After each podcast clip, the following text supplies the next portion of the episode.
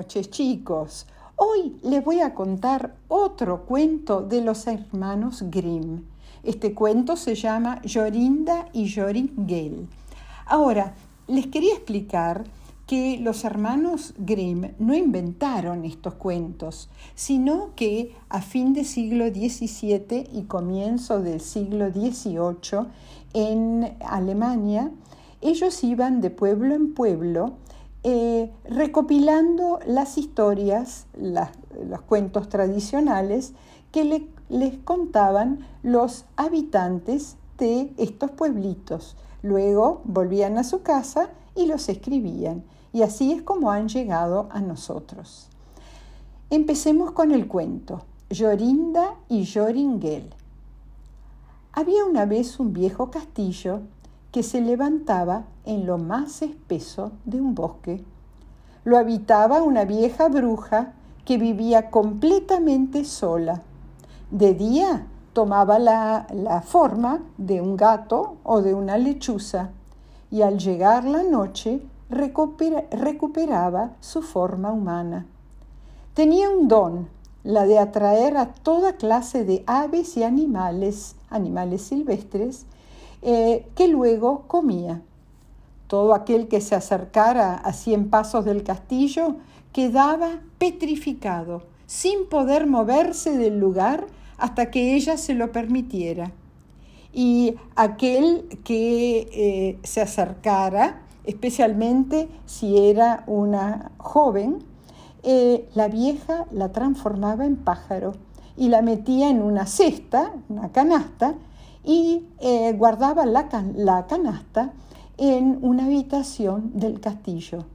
En esa habitación eh, la vieja tenía más de 7.000 cestas o canastas de esta clase y en cada cesta había una joven a quien eh, la bruja había convertido en pájaro. En, cerca del castillo vivía una joven llamada Jorinda, más hermosa que ninguna. Era la prometida de un apuesto joven que tenía por nombre Joringel. Hacía bastante que estaban de novios y nada les gustaba tanto como estar juntos. Para poder hablar a solas, y solían ir a pasear por el bosque. Un día estaban paseando cuando Joringel le dijo a Jorinda, hay que tener mucho cuidado porque nos estamos acercando demasiado al castillo. Era un muy lindo atardecer. El sol brillaba entre las ramas de los árboles y un pajarito cantaba desde lo alto de un árbol. De pronto a Jorinda se le saltaron las lágrimas y se echó a llorar y también sintió el mismo deseo de llorar su novio Joringel. Ambos tenían una sensación muy extraña, una gran angustia, como si presintieran la proximidad de algo muy malo que les iba a pasar. Miraban a su alrededor desconcertados y no sabían cómo volver a su casa. El sol se ocultaba y en un momento, ya se estaba poniendo de noche, Joringel miró hacia donde estaba Jorinda y descubrió que estaban muy, muy cerca de la, una de las paredes del castillo. Aterrorizado sintió una angustia de muerte, mientras Jorinda seguía llorando. Joringel se volvió a mirar a Jorinda la joven se había transformado en un pájaro, un ruiseñor, y cantaba tirit, tirit, tirit. Una lechuza de ojos ardientes pasó tres veces volando sobre sus cabezas, gritando cada vez chu chu, ju chu chu, ju chu chu, ju Joringel no podía moverse se sentía como petrificado, sin poder llorar, ni hablar, ni mover manos, ni pies. El sol acabó de desaparecer.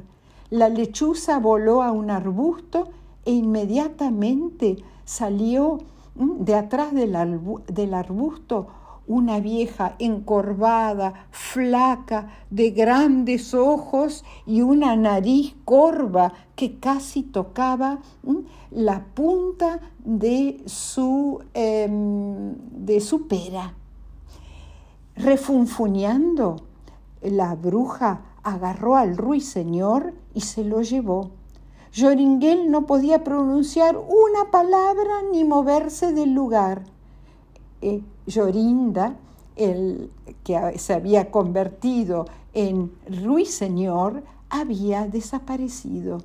Finalmente volvió la bruja y con voz sorda le dijo, eh, Joringel, andate de acá. Y Joringel quedó desencantado. Se tiró a los pies de la bruja y le suplicó que le devolviese a su Llorinda, pero ella le respondió que jamás volvería a verla y desapareció. El joven lloró, gritó, se lamentó, pero todo en vano. ¿Qué será de mí? se decía. Eh, empezó a caminar, a caminar y al final llegó a un pueblo desconocido en el que vivió durante largo tiempo trabajando como pastor de ovejas. Con frecuencia se acercaba por los parajes del castillo, pero no se animaba a acercarse demasiado. Una noche soñó que encontraba una flor roja como la sangre, en cuyo centro había una hermosa perla de gran tamaño. En el sueño arrancó la flor y se dirigió con ella al castillo, y todo lo que tocaba con la flor quedaba al momento desencantado, y al fin recuperaba también a su querida Llorinda. Al levantarse por la mañana, después de ese sueño tan hermoso, se puso a buscar por montes y por valles la flor soñada, hasta que al llegar la madrugada del noveno día la encontró. Tenía en el centro una gota de rocío, grande y hermosa como una perla. La cortó y la llevó hasta el castillo. Cuando llegó a cien metros, a cien pasos, no a cien metros, a cien pasos del castillo, no se quedó petrificado, sino que pudo continuar hasta la puerta. Contentísimo, tocó con la flor el portón y éste se abrió bruscamente. Atravesó el patio y eh, agudizó el oído para encontrar dónde estaba la habitación de las aves y al fin las oyó. Al entrar en la habitación encontróse con la bruja que estaba dando de comer a los pájaros encerrados en las siete mil cestas. Al ver a la vieja, eh, al, ver la vieja Joringel, se enojó terriblemente y se puso a gritarle y a escupirle veneno, pero no podía acercársele a más de dos pasos. Él, sin hacerle caso, se dirigió a las cestas que contenían los pájaros, pero entre tantos centenares de pájaros, ¿cómo iba a reconocer a su Llorinda? Mientras seguía buscando, observó que la vieja bruja se llevaba disimuladamente una cesta y con ella se encaminaba hacia una puerta.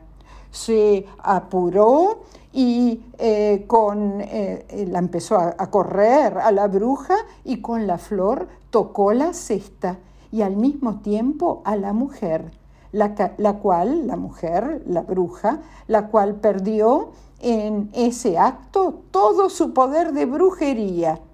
Y en ese momento reapareció Llorinda, tan hermosa como antes, y se arrojó en los brazos de Joringel. Y después Joringel, con la flor, tocó las cestas de todas las demás eh, jóvenes que se habían transformado en aves. Y con Llorinda regresaron a su casa, donde vivieron muchos, pero muchos años con toda felicidad. Y colorín colorado, este cuento de los hermanos Grimm se ha terminado.